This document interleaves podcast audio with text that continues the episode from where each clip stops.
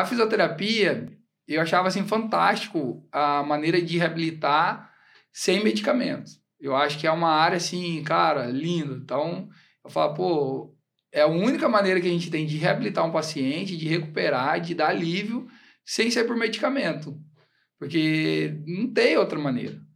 Então, eu, eu já achava fantástico por isso. E eu via que ele linkava muito com a área da educação física. Então, assim, na academia, eu era o único professor que estava dando aula. Então, eu estava assim, Esgotado. No ápice, não, eu tava esgotado naquele dia, mas tava no ápice do meu, da minha resistência aeróbica, de parte física. Então, hoje, analisando a história, eu falo que eu, até nisso eu estava preparado para passar o que eu, que eu ia passar. E aí, ali naquele momento, eu tive esse encontro com Deus, eu vi Deus Sim. me pegando no colo. Eu provavelmente estava muito sujo, provavelmente não, estava muito sujo, mas eu me senti assim, totalmente limpo. E lembro assim, muito da da conversa que eu tive com Deus, que não era a hora, mas que eu queria ficar ali onde eu tinha ido. É incondicional o amor de um pai, né? E eu entendi que para os meus filhos ter um bom contato com Deus, eu tenho que ser um bom pai. Como é que eles vão entender que eles que existe um pai celeste se eles não têm um bom pai terrestre? Não tem como você entender isso. Se você não tem um bom pai, é, terrestre, já fica complicado a, a sua intimidade com o Pai Celestial.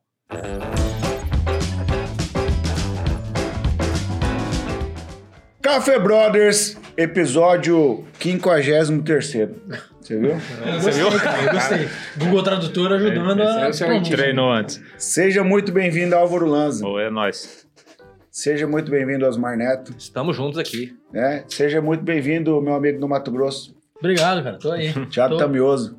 Tô. E hoje aqui no backstage nós temos a presença dele, Zé da Sabrina, o Vadinho. E o nosso diretor, Thiago Augusto. Salve! Antes de começar o nosso episódio, queremos agradecer aos nossos patrocinadores, a galera que faz isso aqui acontecer, né? A agência 454, Marketing Digital. E a Celério, né? Que é a nossa parceira aqui, a internet mais rápida que o pensamento, né? Estamos devendo 14 meses de aluguel para ela, mas tá tudo certo. É 13. 13, né? Hoje é 13, né?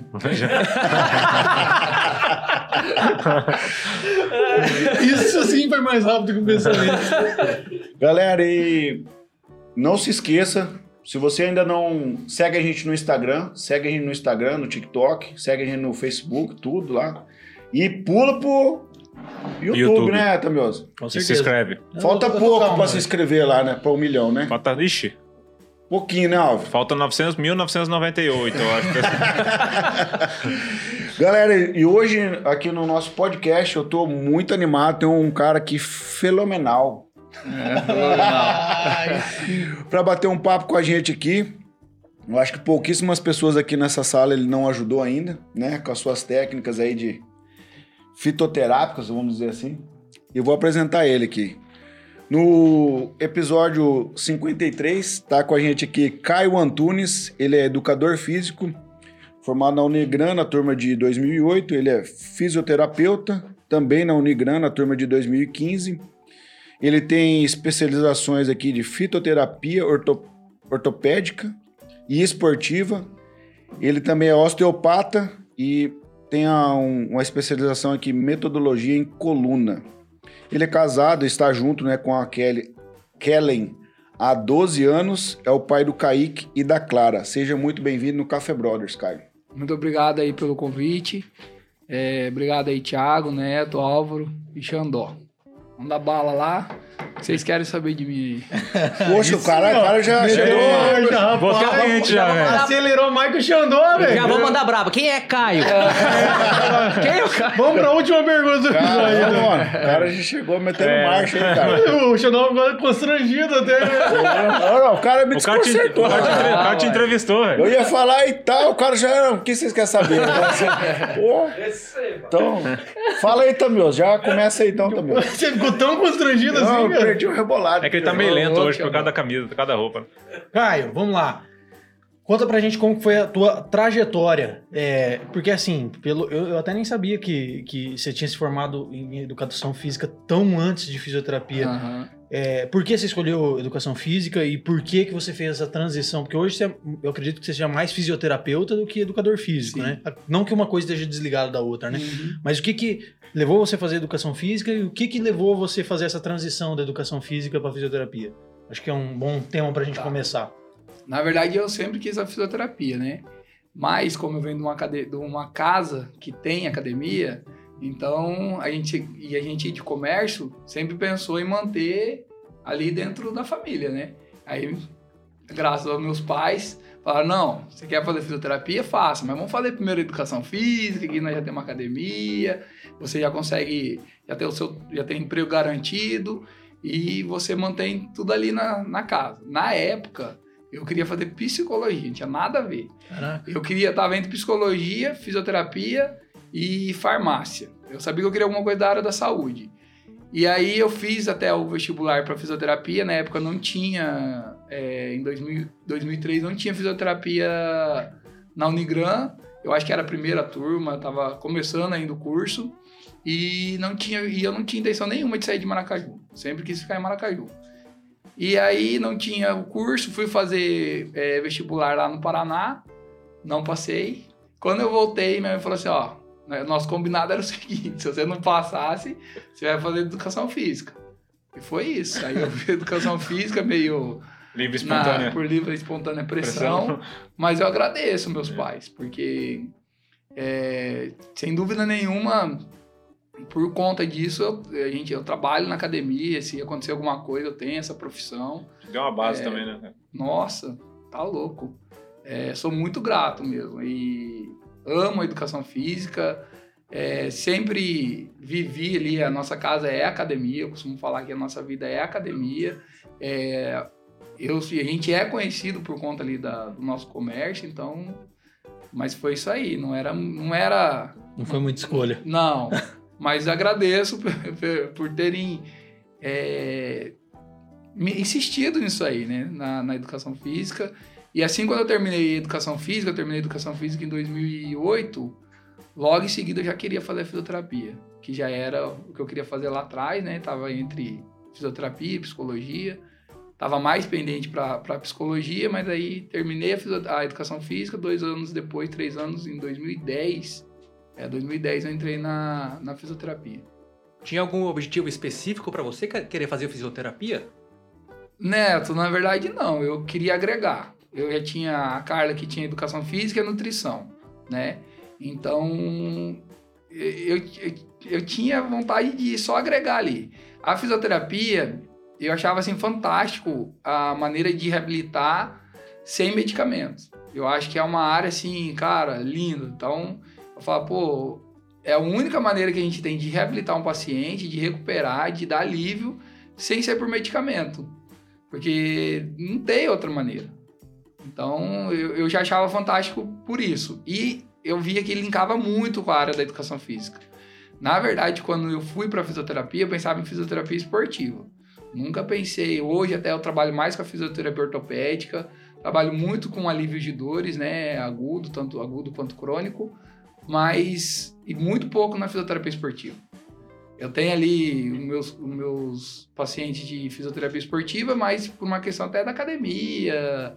Não é, tão, não é tanto o meu nicho. O meu nicho é mais na, na questão ortopédica, reabilitação. Trauma. É, é na parte de trauma, de pós-cirúrgico e dores. Então, eu trabalho mais com isso aí. E pra, pra você, Caio? Caio, não o, o educador físico da JK. O que, que mudou quando você fez essa transição para outro? Na tua vida? Rapaz, mudou tudo. Eu me encontrei na fisioterapia. Eu já amava a educação física, mas eu, eu vi um propósito na, na fisioterapia. Eu vi que o meu propósito era de ajudar, né? E mudou, mu- fez 360 graus. Hoje até eu tenho educação física como um lazer. Eu vejo que eu vou trabalhar na academia, é o meu lazer, é o momento de eu fazer a minha atividade física. É, amo trabalhar com as crianças, por causa da natação também, mas a fisioterapia é o meu propósito. E É. tem, aquela- tem aquelas paradas do povo de se encontrar alguém na rua que tá andando meio torto, alguma coisa assim, se, no, no Você banco, você- avaliando? É, você- Tem. Ô, cara, não, existe aí. isso. A gente dá uma analisada e quando a gente trabalha Existe. É, Você tá olhando igual- assim e igual fala dentista, assim, esse cara tá com o pino sempre quebrado. Os caras tá puxando a perna e de alguma coisa, né? É, mas mas você sabe, meu cartão. É, é- é muito engraçado porque, assim, na, na fisioterapia a gente pega casos muito. Na questão da postura, a gente pega casos que realmente a pessoa vem muito torta, né? É, que a gente pega uma escoliose muito idiopática. E às vezes as pessoas falam assim: nossa, eu, eu- minha postura tá toda torta.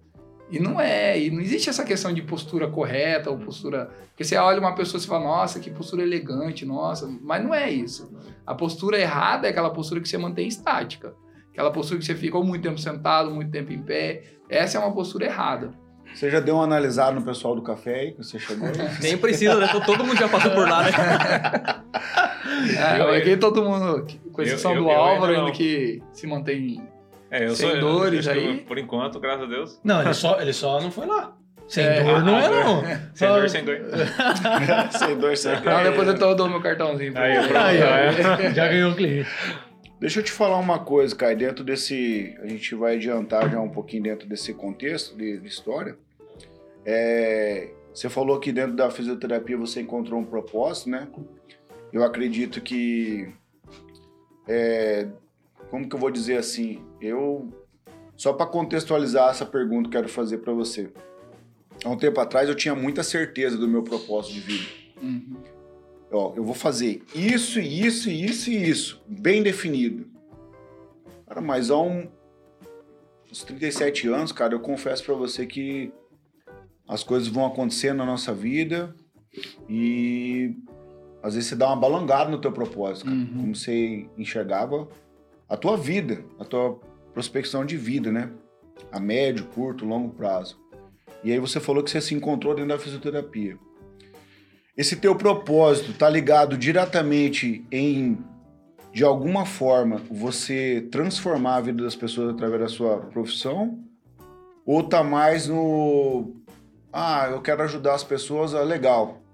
Uhum. Qual que é a sensação quando você tem de ver um paciente que entrou lá cheio de dor, praticamente não andava e tal, e aí, meses depois do tratamento, você vê que aquela pessoa tem uma qualidade de vida? Entendi. É, rapaz, trabalhar com dor é muito interessante, porque a pessoa que chega lá, ela chega muito crua.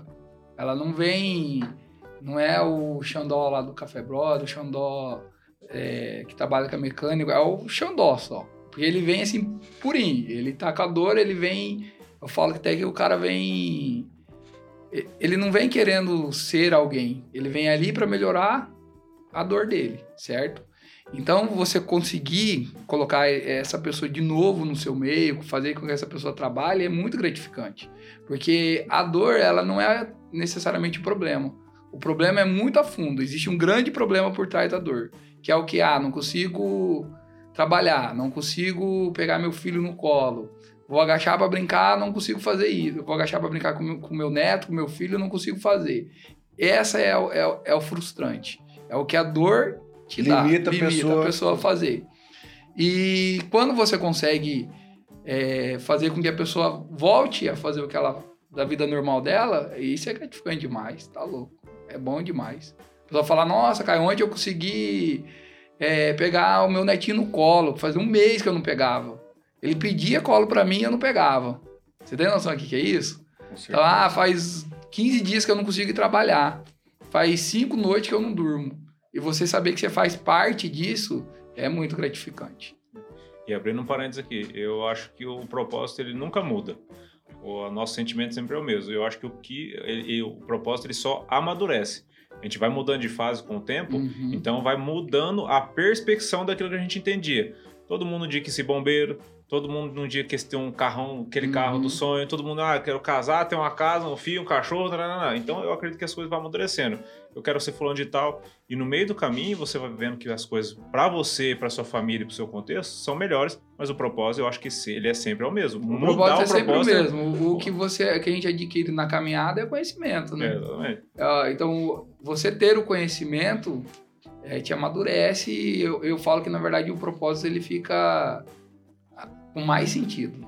Quando você tem um conhecimento do, do que você está fazendo, porque quanto mais você faz, mais conhecimento você ganha. Então, mais sentido faz o propósito. E esse sentimento de gratidão, assim, dos seus pacientes, assim, Kai, como que você lidar com isso? Porque, tipo, é, eu tô falando... O cara chega lá sem andar e Sem sai andar- andando. Isso. As pessoas, assim, poxa, te dão um abraço, te dão um presente, fica com aquele sentimento de gratidão. Paz, as pessoas elas, elas querem demonstrar isso de alguma forma e é, é muito é, é gratificante demais. Na, na verdade, não precisaria demonstrar, mas a pessoa quer demonstrar o quanto ela é grata.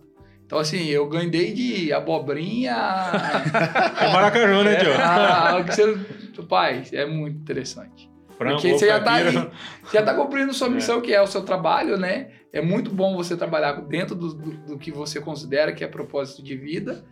E mesmo assim as pessoas querem mostrar o quão gratificadas elas estão por você ter ajudado ela. É porque assim você muda o game de uma, de uma pessoa, né, cara? É, A gente fala isso de experiência Uhum. própria, né? Vou ficar chovendo no molhado que todo mundo sabe da- das nossas histórias aí, mas, por exemplo, o fato de você ajudar um vô que não pega o neto no colo e o cara pegar, nunca mais esse cara vai esquecer. Não, nunca É. mais. Nunca mais esse cara vai esquecer. E esse cara vai ter um sentimento de gratidão tão grande pra você que aquilo que tiver alcance pra te retribuir, ele vai fazer. Vai cara. fazer. Entendeu? Porque você mexeu com o íntimo do cara. A gente teve o Marcos aqui, você viu quando o cara falava do neto dele, os olhos brilhavam, né, cara? Então é. Quando entra nesse contexto da vida pessoal, não é igual você disse. Não é o Álvaro da Gol, não é o Thiago da Acelera. O cara vai lá como ser humano. Como ser humano. E ele tira toda aquela capa do que ele é e chega lá. Ai, me ajuda. Ele chega, no, ele chega na sensibilidade maior dele. Ele Verdade. chega cheio de dor, então ele não tem o que esconder. O- A pessoa que chega lá pra mim chega mesmo, eu falo desnudo. Hum. Ele chega. Então eu, eu não sei O cara tá o entregue, que é né, fora dele. É, ele- Entregue. É, o cara já passou do limite dele, né? Quando É, ele vai, ele já já. passou do limite dele. É porque, na verdade, as pessoas não procuram antes da dor. Ela procura no máximo. Quando ela não tá aguentando mesmo, aí ela vai. Ainda Ele- ninguém faz aqui. essa, essa manutenção, essa prevenção. As pessoas vão já no- quando não tá erguendo o braço, quando... É bem interessante. Ex- existe é, uma média, assim, ah, tantos por cento é esse povo de fazenda que trabalhou arrebentado o ano, a vida inteira e hoje tá com problema? Ou não, tem bastante pessoas normais, assim, que é hereditário. Uhum. Você tem mais ou menos uma porcentagem, cara? Rapaz, não, não tem isso. O, o que eu costumo ter muito é assim, ó. Por exemplo, se eu pego um ombro, parece que aquela semana inteira eu vou atender o ombro. Se eu pego, se entorce o tornozelo, a semana inteira é tornozelo. Tipo mercado, é, o de é. quinta-feira da, da, da, É, é tipo da- assim, é, parece que uma coisa chama a outra, é, parece que é uma parabólica que só vem aquele Ah, você vê que o Shaud falou isso aí? Dá uma, um É negócio de uma coisa, dá, tipo, deu um furúnculo na galera, na galera. Dá em todo mundo. Dá em todo um mundo. monte. Dá tal coisa. É. Eu Por tenho exemplo, mais- na época da pandemia, que todo mundo tava estressado e não sei o quê, o que eu pegava de torcicolo, nossa. Mas, cara, teve isso aí mesmo, cara, porque eu ouço isso aí, eu não como. Muito. não- às vezes não dá pra. Não é que as pessoas estão mentindo, mas não dá pra entender esse estresse gerado tão grande quando a pandemia que a pessoa chegou a travar, velho. Ah, não dá assim. A maioria dos comerciantes sofreram muito com essa questão da pandemia por, por não abrir, né? A gente mesmo ali ficou três meses fechado a academia. Fechado total. Fechado Só no total. online. É. Então foi muito frustrante, porque você não tinha uma renda, para quem vive da renda diária, nossa, você tá louco. E como é que foi essa transição, já que você tá falando aí do, do, do presencial para online numa academia? Ah, foi, foi meio estressante também, porque você- a gente não tinha muito essa noção não, de como tinha. era. Ninguém tinha, ninguém tinha. É, online, usar a ferramenta do, do Instagram para fazer ao vivo. E, e você não tava mais preso só ao seu quadrado, né? Porque ali quando você jogava para ao vivo, você era um monte de gente, todo mundo que te segue, gente que nunca fez academia com você, você tá lá dando uma aula. Então, assim, na verdade, por mais que você tava no seu ambiente da casa, você ficava muito nervoso. Eu ficava muito nervoso. E olha que eu sou acostumado também, a né? dar aula, é porque é uma exposição muito maior. É diferente você ter 15 alunos na sala e de repente você ter, sei lá, 50 gente assistindo, 60 gente assistindo sua aula, gente que nunca fez sua aula e que nunca ia fazer. E você viu o resultado nessa época, cara? Não, Não. não. fin- não financeiramente, não. Não, nem financeiramente, nem um resultado de, das, pessoas, fazerem. mudarem. É, não, não tinha. As pessoas, na verdade, precisa desse contato físico, precisa do espaço físico para poder fazer. Tendo A gente espaço ainda físico já é precisa. difícil, né? O cara É, não você calma. imagina. E quando voltou, você sentiu alguma diferença? Não, falou assim, agora tá liberado de vez. Não aquele no gato pingado. Aham. Agora tá de, de vez. Então, isso aconteceu ano passado, né? Em janeiro, dia 23 de janeiro. Foi. Que foi assim, falou, ó, tá liberado, é, não precisa mais é, ter horário para você ir na academia. Eu senti que as pessoas estavam mais arredias. Você não conseguia, assim, é, ter tanto contato físico igual você tinha antes. As pessoas já, O hoje O mesmo, psicológico tava... o jeito da gente cumprimentar mudou. Sim. A gente chega, dá um soquinho não cumprimenta mais tanto com a mão. Você fica em dúvida se você chega para dar um, né, aquele cumprimento de beijo ou se você dá a mão. Hoje mesmo mudou muito até o cumprimento. Então eu, eu acho que mudou muita coisa na pandemia. Eu tenho também, eu dou aula online na, na Unigram e a gente tinha ali encontros presenciais, né? Rapaz, na pandemia mudou totalmente. Não, não existe mais o presencial. É só online. Eu, pelo menos, sou professor de AD, é só online prova online, trabalhos online, é, aula online, tudo online. Vocês têm uma coisa em comum, seu Xandó. Xandó Xandó também dá aula em EAD, EAD, né? É, Xandó? Cara, dou Cara, é bom, ajuda as pessoas aí pelo celular. Inclusive, até eu dou um curso de como fazer costelão online, cara. Foi muito bom. Eu fui o primeiro aluno. Foi muito bom. Foi muito bom. Assim, é, é- Só que assim, ele, ele, ele é um professor meio omisso. Ah, tá. Mas fora isso, ele é um ótimo professor. Mas- Você vai explicando esse segredo de família. É, e outro aí. não tem horário, não tem nada. Tipo assim, ele vai dar aula, mas a- você tem que ficar o dia inteiro esperando. A hora que ele Ah. falar, ó, é agora, é o momento. Liga o botão delete da sua mente. esse, esse cara aí. Não, Fala, Netão. Xandó ensinou a turma a apertar parafuso online na pandemia, né? Sim, então, vários, vários. Inclusive, hoje eu dei uma dica pro cara lá, o cara, né, lá em Bonito, lá o cara pediu umas dicas aí. Que é- O que acontece? Esse relacionamento que você teve com, com o pessoal aí pelo Instagram, é, eu tenho uma, um, vamos dizer, uma problemática que eu que trazer, porque às vezes o que acontece?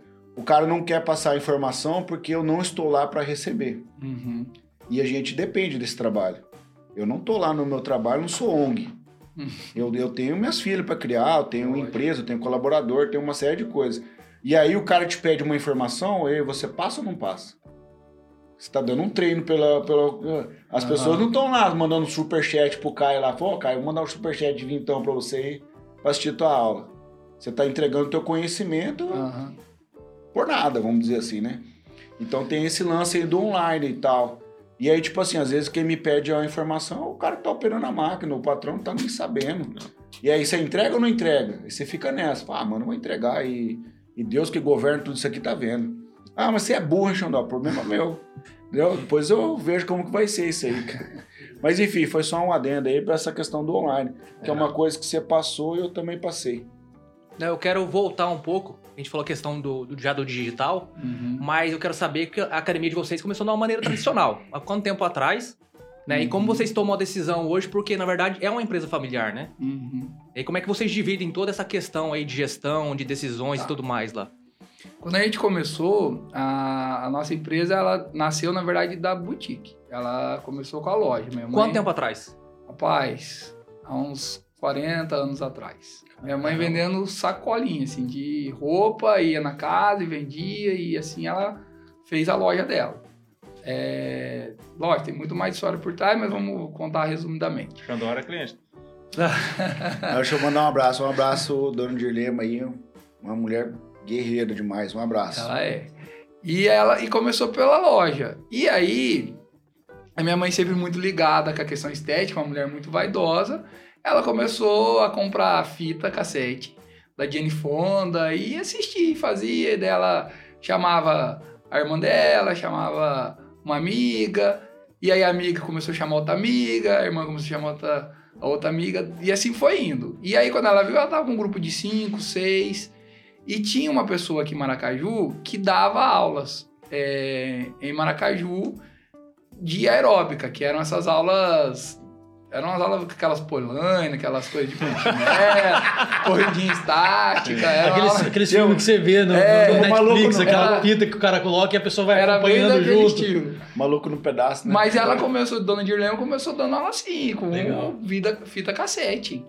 E aí ela começou a chamar, foi chamando, quando viu, ela tava dando aula pra 30, 40 pessoas. Já era digital naquela época, então. Já, É.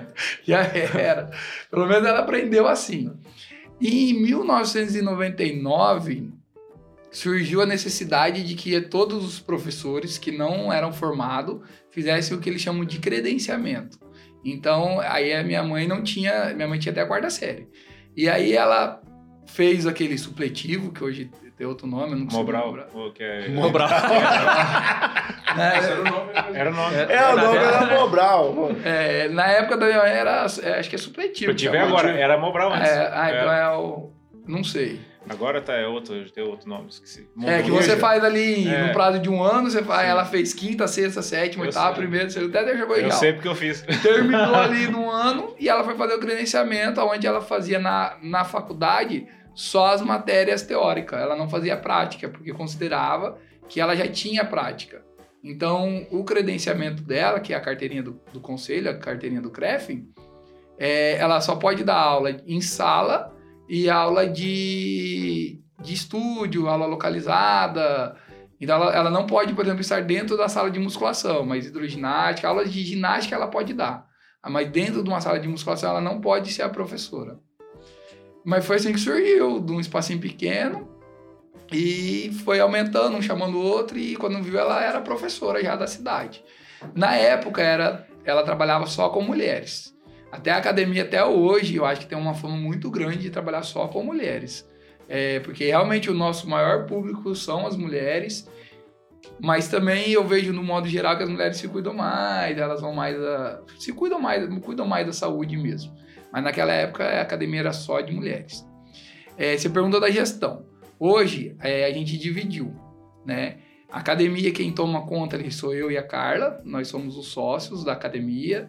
Na parte do boticário, tá, meu pai toma frente e na parte da loja do Pilates é toda a parte da Dona Dirlema. É, então tá bem divididinho assim. É, cada, cada setor tem seu caixa. A academia não interfere na questão da, da loja, a loja não interfere na questão do boticário. Então ficou bem separado. Mas confesso que isso não, não é há pouco tempo. Antes era uma coisa só. Era uma empresa só. Hoje não. Hoje nós dividimos. Quem é funcionário da academia é da academia, quem é funcionário do boticário é do boticário e assim é. E, Mas- e vocês decidiram fazer essa transição ou teve que meio que ser obrigado a falar, não, agora não tem que fazer, fazer a parada, setorizar o negócio? Foi decidido e meio foi obrigado, porque não tinha esse o controle financeiro, né? Então não sabia assim, ah, o que que tá é, é o boticário que tá tá cobrindo alguma coisa daqui, é a academia que tá cobrindo alguma coisa do boticário, então não, não tinha é, essa organização financeira. Então, é, e foi sugerido, a gente sentou, uma reunião em família e dividimos, cada um ali tem seus 25%, claro, a dona Dirlema com a percentual maior dela, que ela é a, a chefa master Uhum. aí, né? E ficou dividido assim, mas ficou, ficou bem organizado, hoje cada empresa é, vive do seu, consegue andar com as próprias pernas. Mas por um bom tempo era bem confuso isso aí. Mas eu acho que mais de 60% das empresas no Brasil são assim hoje. Ah, Uhum. Assim, realmente são. É que é, vem cultura, né? E a gente vem num costume ainda mais familiar, fica mais tranquilo ainda. né? Mas é Quando que você eu, tem um sócio de fora, aí você não, você não consegue prorrogar isso por tanto tempo, né? Uhum. Porque aí fica o negócio. Mas quando é familiar, é, E, e, assim, a- é, se a gente analisar uma história familiar, muitas histórias vão ser muito semelhantes à, à- à da minha casa. Uma pessoa que começou do nada, foi construindo, foi construindo e, e, e cresceu. Porque eu lembro assim, até quando a gente foi comprar o terreno, hoje estava conversando disso aí com um paciente, quando a gente foi comprar o terreno da, da academia, a pessoa que vendeu pra gente falou assim: ó, você tem prazo de dois anos para pagar. Se você não pagar, eu tomo de volta. E, então, assim, a gente ficou igual uns doidos trabalhando para poder pagar aquilo ali. É, e graças a Deus hoje a gente tem uma, uma empresa bem estruturada, a gente mudou de microempresa para empresa, então tudo isso se mudou no papel também, né? é isso aí. Ô, Caio, vocês conseguem, na verdade, assim, é, quando você fala com a sua mãe, por exemplo, com o seu pai, na parte profissional, vocês tratam de, de forma profissional mesmo ou é pai e mãe, aquela questão de família mesmo? Uhum. É só uma dúvida. É bem profissional. Bem E a profissional. gente sempre, por O mais pega, que se precisar pegar, pega, mas sempre que é, é como eu e a Carla, por exemplo, na academia, como eu e a Carla estamos à frente hoje da academia, se minha mãe falar não, é não. Então ela é sempre a autoridade. Se a gente for interferir alguma coisa no boticário e ele falar não, é não. Até aconteceu um, esse dia um negócio aí que eu fui fui pegar um produto no Boticário para entregar pro, pro cliente, era noite, e, nossa, tocou alarme, disparou. E a edição falou, cara, você não pode entrar.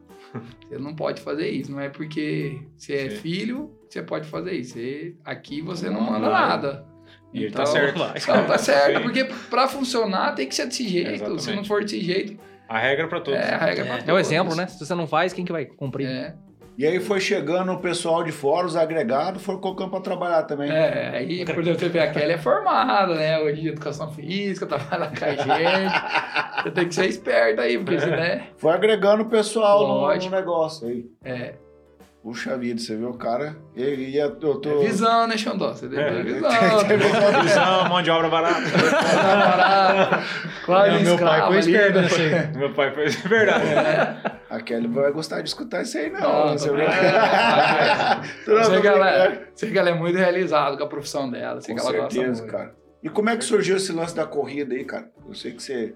Rapaz, corre, eu até sou um péssimo corredor. Eu não tenho, eu não tenho essa frequência de corrida. Eu, eu sou o que mais vai nos eventos. Corro na loucura, porque a, pra corrida você tem que treinar. Não adianta. E o difícil da prova não é a prova em si, é os treinos. Por exemplo, assim, para uma corrida de 21 km, você tem que correr pelo menos 19. Você tem, a gente faz volume na semana para poder chegar naquela quilometragem. Então você nunca faz o- a, a quilometragem, né? Por exemplo, agora as meninas da academia ali correram 42 km, que é uma maratona. Tá. Elas, o máximo nos treinos que elas tinham corrido era 34, mas o volume na semana ultrapassava os 42. Na corrida acontece um pouco diferente. Você não corre a quilometragem da prova, você, quando ela é muito alta, né? Você corre acumulando, indo além. Por quê? Porque existe um risco de lesão muito grande. Então a gente tem que preservar o aluno, o atleta. Que nem a Kelly, ah, a Kelly é uma atleta de corrida. Tá. E ela sim domina. Ela, ela, se ela correr, eu não vou atrás dela, eu fico pra trás, não pego nunca mais. Só de carro. Só de carro. E olha lá ainda, hein? Capaz corre, hein? Louco. Mas Tá esse, esse volume que você citou é o volume da, da semana? É o volume da semana. Aí, aí chega na prova, tem que correr mais os 42 ainda. É. Então corre lá, sei lá, 80 quilômetros, 100 quilômetros numa semana. Você corre Bárbaro. 34, 20 para uma maratona, você vai correr o volume. Você, na- nas provas de longa, você corre volume. Você não corre o que é estipulado pela prova. Dá não, mano. Vai. Assim, vai, é bom demais. Não, se fosse caminhando, até eu podia negociar. Agora, correndo não vai dar. Se de moto, algum outro movimento aí, até ia, Ia, né? Verdade. Mas corrida não pega, não. Rapaz, Mas é um vício a corrida, você vicia. E até não vou muito assim pra não viciar, sabe? Eu só vou no dia da prova, porque eu corro, mas não sou do treino. Eu não tenho essa disciplina do treino da corrida. Por conta das aulas, às vezes eu dou aula à noite, Eu vou acho- acordar de manhã, e a gente com as crianças, a gente tem que ter uma logística ali, né? E Uhum. como a minha esposa ela é- tem muito mais aptidão pra corrida, ela vai treinar. Ó, tem que deixar quem, tem, quem que sabe deixar quem, tem que deixar quem tem mais chance, né? Com certeza. O, o Caio, lá na academia você é multitarefa, né, cara? Rapaz, eu nós todos ali somos da família. Você vê, Dona Dirlema é, tomava conta do boticário da loja e era professora. Eu, fisioterapeuta, professor de natação, professor das aulas aeróbica. Esse tempo ela tá dando dança lá, tá louco. Que é uma coisa que eu achei que eu nunca ia trabalhar. E falei, não, vamos. Na verdade, a gente é multitarefa. Você pega a Carla, nutrição, da nutrição vai lá dar aula, da dando aula, depois a gente vai correr, vai sala de musculação. Então a gente é multitarefa, assim. Eu- É, ali, ali, na realidade não tem nem, nem como ser muito diferente, né? Não, Entre vocês ali. Porque Não. todos ah, não, vocês eu são quero só dar formados. aula de natação, É. não quero fazer mais nada. Não, não tem como. como. né, Hoje até o mercado de, na, dos professores de educação física mudou muito, porque é, tá vindo uma onda muito forte dos, dos personal, é, e acho justo, porque as pessoas querem ganhar mais dinheiro, e se mudou muito esse mercado. Você vê poucos professores dando aula de sala. Quase não tem, para achar. Você quase- hoje mesmo, hoje sou eu, a Carla, a Kelly e minha mãe, nós quatro que dá as aulas de sala. Nós não temos professores que dão aula de Por sala. acaso, se o Xandó quiser fazer uma, uma aula de dança do Ah, TikTok, tá, você... tá convidadíssimo lá. Não- minha coluna não permite, não.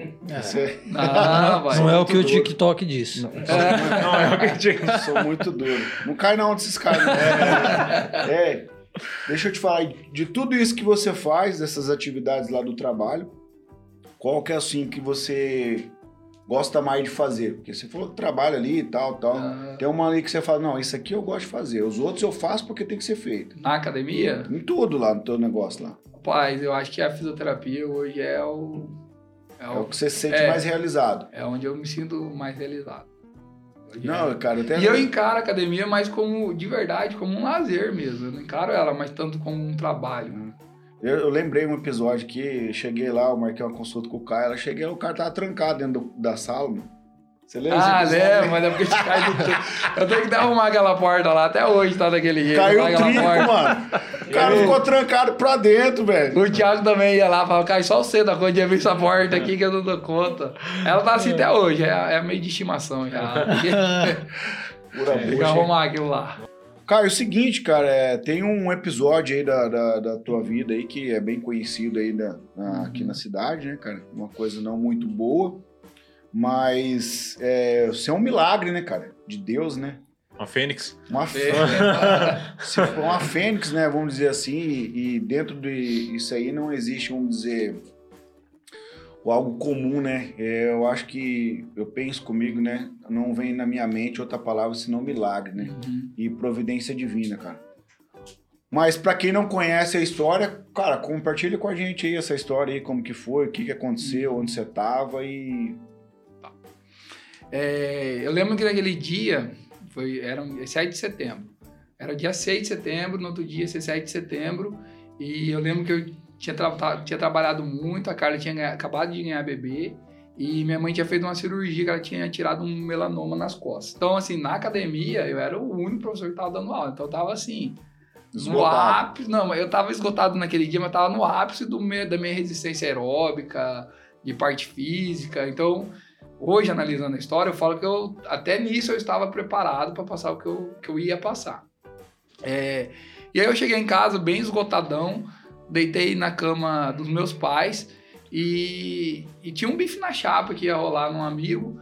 E aí eu falei que eu não ia e tal. Aí minha mãe falou: Não, vai, amanhã é feriado, vai lá comer um bife na chapa, não sei o quê.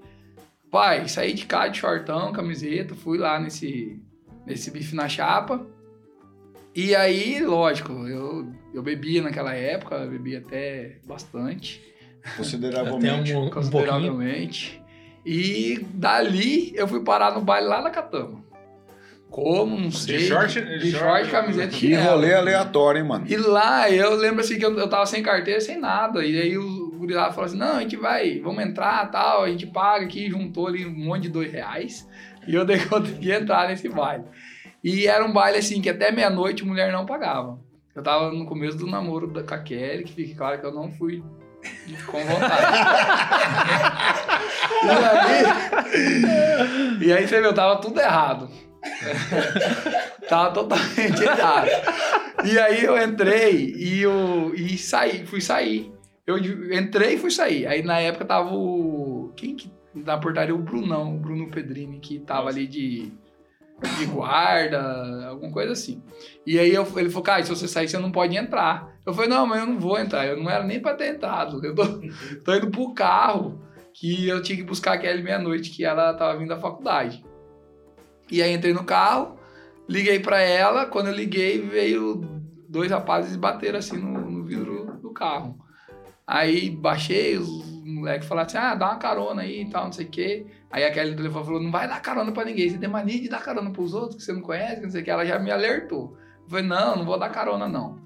Conversamos ali que tinha pra conversar, desligamos, voltei pra tentar entrar pra avisar o pessoal que eu tava indo embora, porque eu tava com o carro. Isso há 12 anos atrás, não tinha WhatsApp, não tinha nada. Era só celular e mensagem que existia naquela época.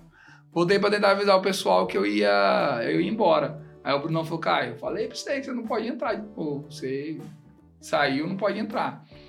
Voltei pro carro, vi os guris que tinham pedido carona. Eu falei, ô, onde vocês vão? Aí eles falaram, ah, vamos lá no, no Jatobá, aberto do Jatobá. Então, da Catama pro Jatobá, eu falei, putz, os caras estão muito longe. E assim, eu olhei pra eles e vi que era gurizada assim, menor de idade e tal. Eu falei, ah, entra aí que eu vou dar essa carona pra vocês. E os guris entraram. Chegando ali onde é o, o Giazone, tava em direção a Jatobá. Chegando no Giazone, ele já tava com a arma, falou assim, ó, isso aqui é um assalto, não sei o quê. Jogaram eu pro, pro banco do carona, tiraram eu do banco do motorista e o rapaz que estava atrás no, no- no- na parte dos bancos traseiros com a arma apontada assim na região da, da costela. E aí um começou a dirigir e foi indo em direção a Vista Alegre. E aí teve aquele diálogo, perguntei para que eles estavam fazendo aquilo e tal. E falaram que era que, que ele tinha uma filha, que ele queria pagar o sequestro. Eu falei, ah, fica comigo aí até amanhã, você me deixa refém e amanhã a gente tenta sacar o dinheiro. Que foi quando eu percebi que ele, na verdade, queria o carro. Ele não queria dinheiro, não queria nada. Então ele queria o carro, o, ca- o meu carro na, da época, batia com a descrição do carro que tinham pedido para ele, para desmanche para Ponta Porã. Lógico a gente fica sabendo disso depois, né? É, me levaram até, até a Vista Alegre, Até Vista Alegre até foi, a Vista. Alegre. O carro na né? reserva, cara. Cara, Então, o carro você ficou todo esse tempo Com ele, sim. com o revólver na costela? Com o revólver ali. E essa conversa daqui lá? Porque é o quê? O... Rapaz, eu tentei persuadir, falar que. Que daí aí você fica meio valente. Eu Sim. tava também já meio alterado. Falei que se fosse pra matar tinha que tirar na cara, que não sei o Ah. quê. E que se. Falei que se eles fossem fazer alguma coisa eu ficasse vivo, que ia acabar com a vida deles. Mas assim, é uma conversa que você. Quando você tá naquela situação, você usa todos os argumentos que você tem pra poder De alguma forma, Sobreviver. sair forma ali. sobreviver. Você tá sobrevivendo. Aí você vê que você, você- o teu instinto de sobrevivência é sempre maior. E aí, dialoguei, dialoguei, não teve jeito. Eles entraram na, na lavoura ali que é do seu Moisés Cocetinho. Eles entraram, São Francisco. né? é, um pouquinho depois da Vista Alegre ali. Isso. Aí eles entraram ali e mandaram eu descer. Falei, putz, se eu descer aqui, eles vão atirar em mim no meio do mato, nunca mais vai achar. Eu Não Mas eles já eu tinham falado que ia atirar em você? Não. Eles já tinham. Que, que atirar, não. Só É. mandaram eu descer. Aí eu peguei e segurei assim no, no banco e falei: não, não vou descer, porque eu falei: se eu descer, eles vão atirar em mim de qualquer jeito. É, e não vai ter corpo. Eu falei assim: vou morrer mesmo aqui, não vai ter Sim. corpo. E eu falei: se eles atirarem em mim dentro do carro, esse carro vai acabar a gasolina, porque tava na reserva. Aí Sim. tá- então eu falei: Eles vai acabar a gasolina e vão achar o carro. E aí eu só segurei assim. O rapaz estava no, no banco traseiro, encostou aqui na, na região do peito e atirou. É, a queima-roupa, né? Sim, E aí eu ainda olhei assim, sabe igual filme, assim, que aquela coisa vai, sim. vai crescendo, é bem daquele estilo mesmo. E passa É mesmo mesmo. um filme na sua cabeça. Aqueles minutos ali que Foi no você... abdômen que o primeiro tiro. Foi, é, nessa região da costela aqui. Você tava dentro do carro ainda. Tá ele- dentro do carro. Caraca. E aí fez aquela coisa, eu ainda olhei e falei, cara, você não tá ter feito isso. Podia ter me amarrado, podia ter batido, mas você não tinha necessidade nenhuma de tirar em mim. E aí ele mandou sair, aí você perde a força. Aí eu já caí assim fora do carro, da, né? um abriu a porta, eu já caí para fora e consegui ficar em pé no teto do carro. E aí foi quando eu vi o segundo disparo, que pegou nessa região aqui Minha nossa. e saiu aqui, ó. Vocês dá pra ver se Dá. Uhum. que saiu aqui. E aí eu caí. Aí quando eu caí, é, eles vieram por cima assim de mim e deram mais um tiro. Que foi onde pegou na mão, que até hoje eu tenho esse dedo aqui, né? Que é a, fala que é o dedo da vitória. É. E aí eles atiraram de por cima, assim. Aí ali eu fingi de morto. Aí eles vi- O vieram. quarto tiro foi onde? Não, terceiro, né? Terceiro. Foram três tiros disparados. Eu, até hoje, porque isso é o que a perícia fez e, e- e deixou que foram três tiros disparados e que os três tiros atingiram. Eu acredito, pelo que eu lembro, porque também tem um momento ali que você dá uma... que esse tiro e esse tiro é o mesmo tiro. É mesmo. Eu só pus a mão e aí pegou meio de raspão assim. Que calibre que era o revólver? Era 357. 357. Nossa, Bárbaro, cara. Que eles falam que é um, uma. Eu sou, conheço muito Sim. pouco de bala, de revólver, mas diz que é uma bala que Olha, Ela explode. Ah, tá. E que Expansivo. como não é expansivo. Hum. E como ela não pegou nenhuma estrutura óssea, que foi por isso que ela não. É que ela, não expo- ela tem Ela- que bater em é. alguma coisa sólida. Pra, pra, é. porque eles falam que dentro do carro fez um buraco. Quando ela bateu assim, ela. É. Só que queimou tudo, assim. Parte de víscera, queimou tudo. Só não queimou a parte do pulmão e do, do rim. E essa pegou na costela, ela pegou em qual órgão? Queimou, queimou tudo. Tudo. Pegou. Hoje eu não tenho baço, intestino tirou um pedaço. Ah, o estômago também ali. é, pegou tudo. Só não pegou pulmão, coração e rim. Foram as vísceras assim que não foram atingidas. Que O elas vi- restante, que eram as vitais. que eram as vitais, né? Do restante, queimou. Eu fiquei queimado por dentro. Porque ela, ela foi abrindo, mas ela não, não abriu por completo. Ela, ela terminou de explodir dentro do carro. E essas aqui, eles falam que foi de raspão. Que por isso que não, não abriu a cabeça, coisa assim. Não bate no rosto, na Tá, cabeça. daí você caiu. Aí eu caí, aí eles vieram, conferiram tal. Quando eu vi que o carro distanciou, eu, eu fiquei em pé. Aí eu andei 15 metros. É a distância que tá na, na perícia ali. Que eu andei 15 metros e eu caí de novo. Quando eu caí, eu já tirei a roupa. Aí eu tirei toda a roupa e fiz torniquete. Aí eu, eu amarrei aqui, a, não sei se é camiseta ou De short. frieza. E o outro eu fui enfiando dentro desse buraco. Pra estancar o sangue, porque eu queria, eu queria viver, né? Coloquei ali dentro e, e aí eu lembrava, contava assim o tempo que era, mais ou menos de um minuto, 30 segundos, o que vinha na cabeça que eu conseguia contar, e frouxava e apertava. Frouxava e apertava. Isso aconteceu meia-noite. Eu levei os tiros. Eu fui encontrado no outro dia, 5 horas da manhã. Minha nossa Então eu senhora. fiquei 5 horas caído lá Sangrando. sangrando. E aí, ali naquele momento, eu tive esse encontro com Deus, eu vi Deus me pegando no colo. Eu provavelmente estava muito sujo, provavelmente não, estava muito sujo, mas eu me senti assim, totalmente limpo.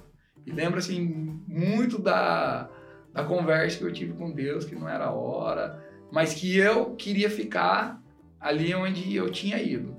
Era assim, foi uma experiência mesmo de é, pré-morte, que eles falam, né?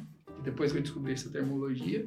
É, mas foi algo divino, foi algo assim que realmente mudou minha vida. Eu costumo falar assim que eu não conseguia entender antes como que Deus podia amar a gente, como que era um amor gratuito assim de que Deus é tudo, né? Como que vai amar eu aqui? Como que me ama? Eu não conseguia entender, não tinha esse entendimento de como era possível eu um ser tão nada e Deus pudesse e me, me amasse mesmo, né? Naquele momento, quando eu sobrevivo, que eu fico vivo, que eu sou achado, eu consegui entender toda a mão de Deus todo momento ali na minha história. E quem que te achou? Quem me achou foi um rapaz chamado Roberto Carlos, é, que eles chamam de Nego, né? Que é lá da Vista Alegre. Ele trabalha com, com trabalhava, trabalha, não sei ainda, com, com Moisés, o seu Cara, Moisés. o nego que te achou, velho. É, Eu conheço esse cara, pô. Ela tá até, até hoje né, fazendo Moisés Cacetinho. é, eu acho que ele tá até hoje. De óculos e tal, meu gordinho. Isso, ele mesmo. Caramba, Ele- cara. Cara, e o que, que nosso cara te viu? O que, que ele fez? Ele, É. ele primeiro chamou a funerária, né? Só que ele conta que ele achou muito parecido com um amigo dele. E ele voltou. Mas estava desmaiado, estava que jeito? Eu tava já. Eu, eu tava ainda meio nas que de morto, não, não conseguia entender. Ele tava, ele tava com um Uno e na minha cabeça era uma baita de uma caminhonete. E ele Porque tava tava indo pra fazenda. Ele eu vou- tava indo pra trabalhar lá, num feriado. Então, o cara. Nossa. Passou na hora certa. Passou, era, cara, se eu contar a história, desde como me encontraram, como que foi o meu encontro com a minha mãe, é a mão de Deus o tempo todo. Não tem, não tem Tá. explicação. Ele te colocou dentro do carro? Não. Aí ele chamou a funerária e aí ele achou que eu tava morto, voltou. Quando ele voltou, ele conta que eu mexi um braço, assim. Aí ele falou assim: não, tá vivo, tá vivo. E aí os caras que atiraram em mim largaram os documentos em cima do, do meu calçado, assim, com as pedras e tal, deixaram ali pra não voar. Pra ter a identificação do corpo Sim. mesmo, porque eles acharam que eu, tinha, que eu tava morto. Bandido consciente. E aí. É. E aí pegaram os documentos e come- ele começou a falar assim: você é o Caio. Aí aparece ali na CNH, né? Filho da Dirlema, filho do Edson. Aí ele já pegou quem era a família, começou a falar assim: é irmão do Job, é, sobrinho da, da Aldenir, e começou a conversar comigo e me manter. Por um milagre, o pai dele era motorista. O pai dele hoje é falecido, mas na época o pai dele era motorista da ambulância da usina ali da Tonon. Ele ligou pro pai, falou: pai, é o Caio, filho da Dirleme e do Edson, ele tá aqui, assaltaram, pelo que ele contou, eu- o que eu conseguia falar, né? É, traz aí a ambulância. O pai dele veio de imediato, eu já entrei na ambulância. Nisso, o meu carro, realmente, acabou a gasolina, a DOF achou o carro, ligaram para os meus pais, porque eu, na época o carro estava no nome deles. Falou, ó, achamos esse carro assim e tal, tá com sangue, é seu? Ela falou, não. Aí minha mãe que atendeu falou, não, é do meu filho, não sei o quê. Eles vieram de encontro para o carro foi encontrado ali na região do Copo Sujo. Eles eram de encontro. E quando eu tava no furgão, era, era um furgão, não tinha escrito ambulância, não tinha identificação nenhuma do carro, que era uma ambulância. Minha mãe na hora desceu, cara, eu ouvi assim as pisadas dela no chão. Sabe assim, ela correndo, e eu falei, é minha mãe que tá vindo aí. E aí ele falou, não, não tá vindo ninguém. Eu falei, não, eu tô ouvindo ela pisar no chão. Eu ouvia ela pisar no chão. E aí, quando eu vi, assim, ela, ela entrou, assim, na, na janela do carro e falava assim, Caio, é meu filho! Ela me viu, né? Aí ela só falava assim, respira! Quando eu, provavelmente pela emoção ali, né? Eu tive a primeira parada cardíaca. E aí eles reanimam, fazem todo aquela, aquele procedimento de reanimação. Voltei e ela falava assim: não desiste, respira, respira. Você imagina? Isso, isso no meio da estrada, do caminho? É, de Vista Alegre pra cá. Pra cá, já vi. Ela, eles, a minha mãe encontrou o furgão ali na, na Vista Alegre mesmo, naquela avenida que tem ali. E ela desceu do carro, do carro, ela tava com meu pai, desceu do carro e já veio de conta pro furgão. E aí ela já entrou, ela tinha certeza que eu tava ali dentro. Sem saber o que, que era aquele carro. Ela já foi, cara. É, é um trem, sim. Se eu ouvir ela contar também, é de arrepiar, porque você vê o tanto da mão de Deus em cima da gente foi, naquele ela foi momento. junto no Maracaju com você lá dentro. Aí ela já foi, já entrou ali dentro da ambulância e veio até aqui. E aí eu só ouvia ela falando, respira, respira, respira. E eu voltava. Aí eu tive três paradas cardíacas. Uma que foi essa na Vista Alegre, uma depois de toda a cirurgia e uma indo para Campo Grande. Aí eu fui, na verdade, toda, minha cirurgia toda foi feita em Maracaju. Eu não fiz nada fora. Eu só fui para Campo Grande porque não, tinha, não tem ainda hoje, mas eu fui por causa da UTI, para ter esses cuidados médicos. Mas a cirurgia foi toda feita aqui. Então eu dei só agradecer ali, são hospitalar. Quem foi o médico que te operou? O meu, o meu médico na época foi o Dr. Flávio, que fez toda a cirurgia, porque o maior comprometimento meu era gastrointestinal, né? Então eu tenho, rapaz, devo hoje minha vida, claro, primeiramente a Deus e a ele com a sua sabedoria, a sua medicina que socorreu, mas foi uma equipe, né? Mas ele foi assim o médico principal porque realmente meus- meu maior problema era gasto. E os meliantes foram presos? Foram presos, é, eram 15 anos aí por bom comportamento, eles ficaram dois anos e saíram. Um deles foi morto num, num briga, é, tiroteio de com polícia, o outro se está foragido e assim. Tá. Caio, cara, lições de vida você deve ter. Não tem só uma, não tem como ter só uma. Não. Lições de vida, como você vê sua família, como você vê a vida. Muda toda a sua depois. percepção, cara. Até o passarinho que canta, você agradece. Porque eu fiquei. A previsão que eu fosse ficar dentro do hospital, dentro da UTI, era para 30 dias, né? Eu fiquei seis dias. Eu saí no, no sétimo dia, eu fui para enfermaria. E aí eu fiquei mais quatro dias na enfermaria. Então, foi muito rápido a minha recuperação. A única sequela que eu tive ali, eu fiquei um ano sem falar. Sim, fiquei praticamente mudo. E Por mais por que- conta do- desse tiro que pegou a, Acorda. a corda vocal e ela paralisou. Então eu fiquei um ano assim fazendo tratamento, é, mas mudou totalmente a minha percepção de vida é, é outra hoje. Eu mudei totalmente. O que, que você fez? A primeira coisa que você. Saí do, saí do hospital, voltei pro Maracaju com auto. Qual a primeira coisa que você fez? Mas, tipo assim, agora a minha vida desse, agora mudou. Pai, agora... eu tomei. Eu falo assim que a minha vida normalizou no sexto mês. Hum. Até seis meses eu, eu, tava, eu perdi muito peso. É, eu não conseguia trabalhar por conta da. E, e alimentação também. Então eu fiquei seis meses é, sendo assistido por médico, eu tinha que ir para Campo Grande, tinha. Então, esses seis primeiros meses foi bem intenso, assim. Então, por isso que eu falo assim, é, e isso me ajudou muito também na questão profissional, porque eu fui paciente também naquele momento. Então, eu tenho essa percepção do que é ser paciente, Tá do outro lado. que é estar do outro lado, tanto que você depende da, da equipe profissional. É, mas assim, quando eu, eu lembro que quando eu retomei minha vida foi quando eu voltei para faculdade. Eu estava no segundo ano de faculdade e foi a primeira retomada de vida, assim. Eu estava voltando para a faculdade, continuar cursando meu curso. é, cursar com a minha turma, né? Porque é, meus amigos de- do primeiro ano, segundo ano. Então foi a primeira tomada de vida, assim. Mas eu não tive essa. Falar, ah, quero fazer isso. Não- não acho que eu não tive. Eu tive a percepção. Quando você tá numa situação dessa, você só quer viver. É mais difícil para quem sofre, tá sofrendo junto do que para quem sofre o problema em si. Porque você quer sobreviver, você quer viver de novo. Agora, para quem tá ao redor, tem a sensação de que perdeu.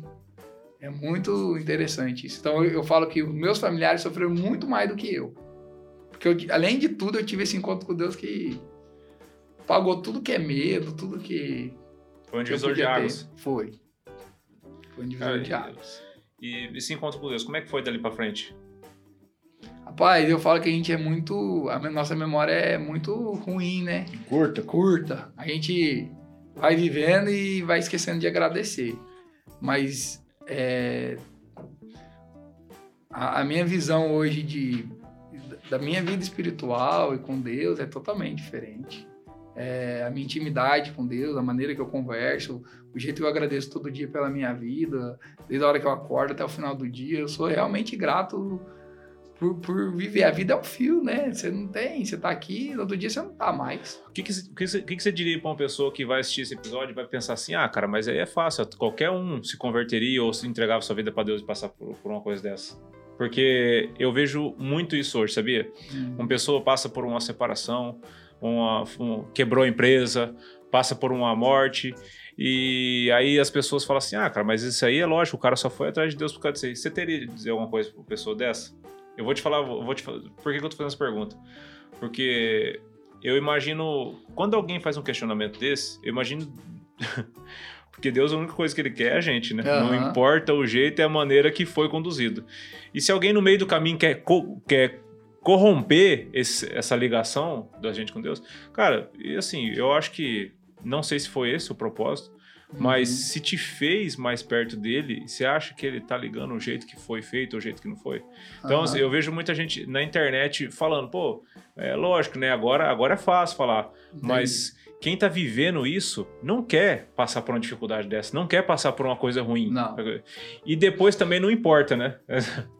Rapaz, é, as pessoas que, que conseguem é, viver a vida com, com o Senhor sem precisar passar por isso, é, eu, eu, eu já falo que é, são pessoas além, têm uma sabedoria infinita. Eu precisei talvez passar por isso para entender o amor do Senhor, mas porque eu não tinha mesmo esse entendimento. De todas as coisas de Deus, a- o que mais me pegava era falar assim, por que, que o Senhor me ama? Eu não, eu não conseguia entender esse amor. É, e eu até, quando eu, eu dei o testemunho na igreja, eu falei, ó, ninguém precisa levar três tiros para entender o amor, porque Deus é pai, ele quer cuidar da gente. É o que ele quer fazer, o pai quer cuidar do seu filho. As pessoas que têm esse raciocínio, ah, mas ele passou por isso, entregou a vida para Deus, é... é porque as pessoas querem uma justificativa do porquê. Sim. E nem você não precisa ter uma justificativa. Eu cresci dentro de um lar cristão, eu cresci dentro da igreja, eu cresci indo à igreja, eu cresci entendendo a palavra do Senhor e eu não tinha entregado ainda a minha vida. Mas é, É, não é que esse evento fez eu mudar, esse evento só fez eu acordar. assim como você se viu num lar cristão ou na igreja e Uhum. não é, conheceu o amor de Deus, fazer uma pergunta pra você, Xandó. Tem ou não, existem ou não pessoas que faz 20 anos que tá dentro da igreja e não conhecem o amor de Deus? Infelizmente tem, cara. Então, então assim, o pro é, tem uma frase que fala assim que ele nos leva ao deserto para falar de amor. É. Então, se o teu deserto foi três tiros, é, a verdade é que Eu- ó- ótimo, né? É, Eu li uma vez um livro da, da irmã Esther, que ela me emprestou e chamava O Agir Invisível de Deus. E o livro falava assim, ó, Deus coloca sataneiras. Ele igual uma ratoeira que você coloca uma armadilha ali, Deus permite até um momento, mas não deixa que nada acontece. Ele vai permitir às vezes que o mal se aproxime, mas sem que atinja a vida daquele. Porque para cada um, cada um tem a sua experiência. Então cada um sabe aonde vai pegar mais. Ô, Caio, e como é que foi, assim, essa questão do perdão? Você já conseguiu perdoar esses caras aqui? Pai, no dia, naquele momento que eu encontrei com Deus, eu, eu perdoei. Eu não tive, eu não tive raiva, ódio, nada disso. Você conversou com eles? Eu conversei com um deles. Um deles me procurou. O que tá morto hoje ou não? O que tá morto que tá hoje. morto. Ele me procurou, é, a gente conversou, eu dei, falei, rapaz, eu te perdoei no dia. Você não tem liber- nada contra Você você. liberou o cara. Nossa, Não, cara. Eu, eu, mas o perdão, porque Que doideira, hein, mano. o milagre que Deus fez ali pra mim naquele, naquele dia, cara, foi surreal. Eu não tenho medo hoje de morrer. Hum. Porque eu sei que o lugar que a gente vai é muito melhor que esse. Então eu não tenho esse medo da morte. E como que ele recebeu esse perdão? Pai, ele agradeceu, conversamos ali da questão que eu sabia que ele estava envolvido com drogas e tal. E ele conversei com ele, falei, cara, sai dessa vida, irmão, sai disso aí. Passou, isso foi em setembro, eu lembro bem porque foi um dia depois que nasceu a minha, minha filha. É, minha filha nasceu dia 25, ele, ele veio conversar comigo dia 26. Isso foi em setembro, outubro, novembro, dezembro, janeiro, março. Seis meses depois o cara morre com um tiroteio contra a polícia. Então ele não tinha abandonado a vida. Só que para ele era importante ouvir meu perdão. Então eu, eu e até nisso eu falo que Deus ajuda na minha vida, porque eu, eu pude é, fazer que ele entendesse que ele já estava perdoado. É, não tem coisa mais divina do que o perdão, cara. é. Isso aí é. É algo E eu inexplicável. não cara. fiquei com nada assim de, de sequelas. Outros falam assim: ah, mas você não fica com medo de ser assaltado, você não fica com medo de. Eu falo, não. Trauma. trauma, nada. Aí, por exemplo, a gente viaja muito pro Rio, né? E as pessoas falam, ah, mas o Rio é muito perigoso, que não sei o que. Eu falo, cara, eu levei três tiros aqui em Maracaju. É. É, perigo tem em qualquer lugar. Você não é lá no que você tá lá no Rio de Janeiro que você vai. Acho que foi até eu que falei pra você que eu não viajo pro Rio, né? e, eu, e aqui dentro da cidade, uma cidade que a gente considera pacata, as pessoas sempre falavam assim: ah, você não. Nem, porque eu não sou muito de sair, essas coisas. Você não sair, você não faz nada, você nem. Eu falava, é, mas acontece com quem tem que acontecer. Aí, cada um é dono da sua história, cada um vai passar pelo que tem que passar. Ô, Caio, você teve essa parada de se perdoar também? De me perdoar, no sentido de. Ah, sei lá, você falou assim, você tava num, ah, eu tava num contexto que não era pra eu estar, Uhum. naquele momento. Pô, podia estar em casa, podia, sei lá, alguma coisa. Rapaz, é coisa muito assim. interessante isso, porque esse evento da minha vida é foi um divisor de água mesmo. E quando eu olho a cicatriz, assim, parece que ela sempre estiver aqui. Então a, a minha cura ali com, com o Senhor foi tão profunda que eu, eu nunca tinha pensado nisso. Não. Porque com- uma vez aconteceu algum evento, eu, eu precisei Uhum. passar pelo meu evento também para poder entender o amor de Deus. E no meu evento, a- não tive dificuldade em perdoar a pessoa, eu tive dificuldade em me perdoar, ter, perdoar. ter me colocado naquela situação. Para mim foi muito mais difícil e custoso me perdoar do que perdoar a pessoa. Por isso que eu tô te fazendo essa pergunta. É que no caso ele que atirou na pessoa. É, gracinha, né, cara? Mas, mas é, É. essas questões de, de, de Só pra dar uma aliviada aí, galera, que o clima Essas- tá muito tenso. Essas questões de Ó, experiência. brincadeira, polícia, ele não atirou não, tá? É muito interessante, porque cada um tem a sua experiência Sim. ruim, boa. Às vezes eu, porque eu falo assim, eu- seria muito mais difícil se, se acontecesse com o com o meu irmão, com a minha irmã, do que comigo. Você entendeu? É, comigo foi muito mais fácil para eu aceitar a minha história. Sim. Mas se tivesse acontecido com, com a minha irmã, com o meu irmão, talvez eu não sei como que eu reagiria. Então eu. É. Você entendeu? Fala, Eu então. estaria talvez culpando. Não, e na verdade toda a sua família teve o seu deserto ne- nesse, nesse, Nesse ato, ato, aí. né? né? Então, assim, cada um, lógico, teve da sua maneira, mas todo mundo, na verdade, ele chegou com um encontro com Deus, eu acredito. Ah, sem dúvida. Sem dúvida. Mudou Eu tinha uma dificuldade sim, muito grande tá, de relacionamento com meu pai. E daquele, a partir daquele momento eu consegui falar muito mais que eu amava ele, o quanto eu admirava. É, então, assim, mudou muito a percepção da casa. Sabe assim? Mas mudou para melhor, não que. é, eles viveram, lógico, a- porque quando eles me encontraram, a- eu tava praticamente morto. Então, eles viveram um luto que não, não tinha né? E aí viveram a graça do Senhor, que era eu estar vivo Receber de e volta. receberam de volta. E tua esposa, que na época era sua namorada, teve todo esse cuidado, acompanhamento com você na época? Rapaz, eu tinha até. É, é- é bem. Eu não tinha pretensão nenhuma de casar. Eu falava que eu não ia casar, que não sei o quê. Lógico, tava todo namoro a evoluir para uma coisa séria. Mas eu, eu tinha muito esse contexto, assim, que eu não ia casar e tal. A gente tava, primeiro ano de namoro, era o começo de namoro. E a maneira como ela me cuidou mudou toda a minha percepção. Ah, ela ganhou cedo aí. Ganhou. Ganhou. Eu, eu, no caso, era Cara, gordo. que Eu, no caso, que- sabe, eu, no caso, era gordo. Minha mãe fez um. Eu lembro que foi uma panqueca. Cada um usa, usa as armas que tem, né? A minha fez um filho comigo. Uma filha.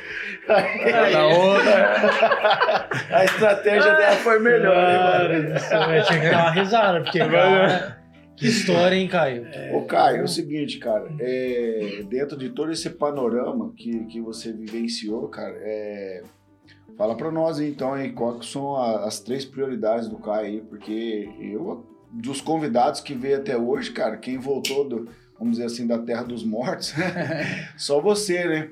E acredito que você tem uma perspectiva bacana aí pra compartilhar com o pessoal que é, as prioridades do Caio, porque você tá vendo a vida de uma Uhum. dinâmica diferente hoje, né, cara? Então, que seria de 1 a 3 ali a sua primeira prioridade? segunda, É Deus. terceira?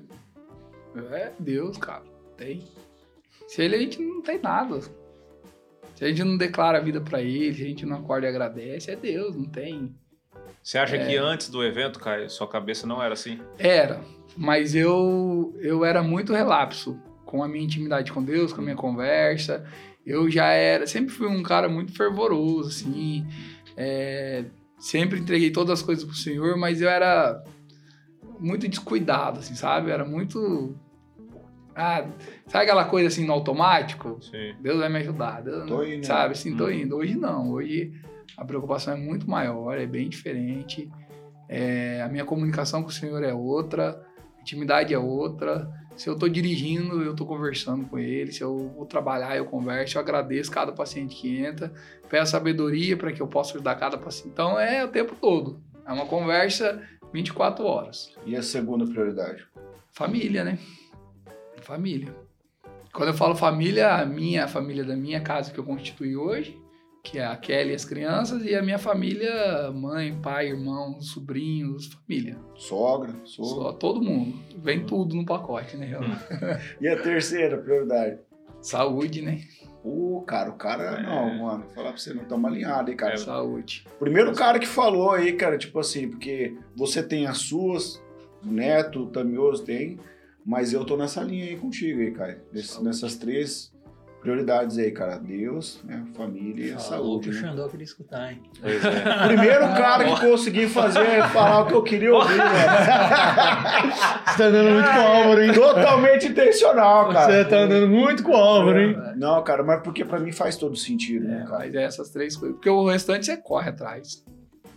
Você dá dinheiro, você trabalha, você ganha. Se você, é, se você perder um evento, você vai lá, tenta refazer. E tudo o resto você corre atrás. Essas três coisas, se você não pôr de prioridade na sua vida, meu amigo, E eu percebi o seguinte, que pessoas assim que, que têm ah, ah, valores parecidos e as coisas estão em ordens nesse Uhum. sentido, é uma pessoa bem sucedida, cara. É. Porque assim, você olha, às vezes o cara é um cara de sucesso, mas ele falhou na família, cara. Então, pra mim, É, se você pegar a história do Davi mesmo, olha, o cara era um cara segundo o coração de Deus e o cara morreu sozinho. Hum. Ele tinha tudo, mas a família não tava ali no final. Porque ele foi relapso com a família. é, a casa dele bagunçou tudo, né, É. cara? Bagunçou o coreto. Então você pega a história, cara, pra mim a história de Davi, e você vê tudo que o cara construiu, que fez e não sei o quê, o cara morreu sozinho, sem ninguém. É, pra mim deve ser muito triste. Tá louco a solidão. Muito. Ô, Caio, quando você entendeu o amor de Deus, né, por causa desse fato aí, quando você teve seus filhos, você conseguiu, na verdade, conseguiu não, você Uhum. sente mais um amor parecido? Lógico, não tem comparação ao amor de Deus com o amor que a gente tem como pai. Eu acredito que não tenha. Uhum. Por mais que a gente Eu- ame de maneira... Porque assim, pra você é, é incondicional o amor de um pai, né? E eu entendi que para os meus filhos ter um bom contato com Deus, eu tenho que ser um bom pai. Como é que eles vão entender que eles que existe um pai celeste se eles não têm um bom pai terrestre? Não tem como você entender isso. Se você não tem um bom pai é, terrestre, já fica complicado a, a sua intimidade com o pai celestial. Então, se fala muito da importância da, da mulher na casa, que ela edifica, e ela realmente é quem edifica, ela é quem faz o, faz o lar acontecer, ela é a dona da casa, mas é compromisso do pai levar essa palavra do Senhor. Ele é o provedor, ele é quem provê, ele Legal. é quem leva. Pega o código É o aí, cabeça, né, homens. Ou corte. É o Olha aí, Netão. Então- Não você- corte. Netão já tá falando que ele quer ser pai, entendeu? É. Não, é bom Já- demais. já pegou a senha já. É, mas é essa intimidade de pai e filho, ela tem que existir. Para o filho entender, esse pai celestial tem que existir. Então, é o que mudou na minha, na minha percepção como homem, e quando eu fui pai, é essa questão. Eu tenho que ser um bom pai. Eu me obrigo a ser um bom pai todo dia. Louco, hein? Vou puxar outro gancho aí, ô Caí. Aí, Como é que foi essa vida de modelo? Eu sei que você foi. você foi. Ai, ai. Foi de tudo. Ah, é bom. Quase Rapaz, foi modelo da Pax, né?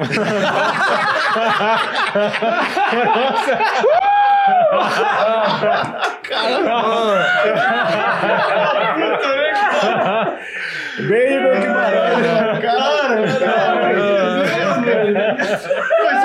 Esse tipo de piada sou eu que faço. Você tá muito, você tá muito relapso hoje, cara. Tá muito... Tava muito organizado o bagulho. Cara, é empreendedor até morrendo, hein, Aí, mano? Você viu? Você calcula?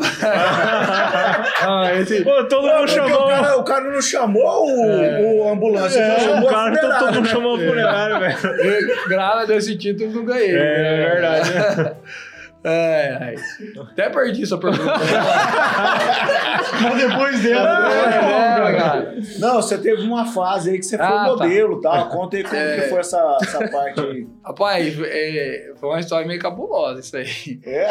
Eu, eu tava uma vez andando no Guarujá e aí teve um olheiro que filmou, pediu pra tirar umas fotos e tal. Sério, cara? Eu É. não sabia disso, não. Eu fui agenciado, Xandó. Ô, louco, É, é. mano. E aí, é, fiz um cast ali, eles chamaram. Só que na época era em São Paulo. Ah, era uma casa de modelo. Só que morava assim, era tudo uns gurizados, tudo menor de idade. Colocaram, colocaram esse pessoal tudo dentro dessa casa. E você ia morando ali. Aí minha mãe foi comigo, né? Dona Dirlema, conservadora.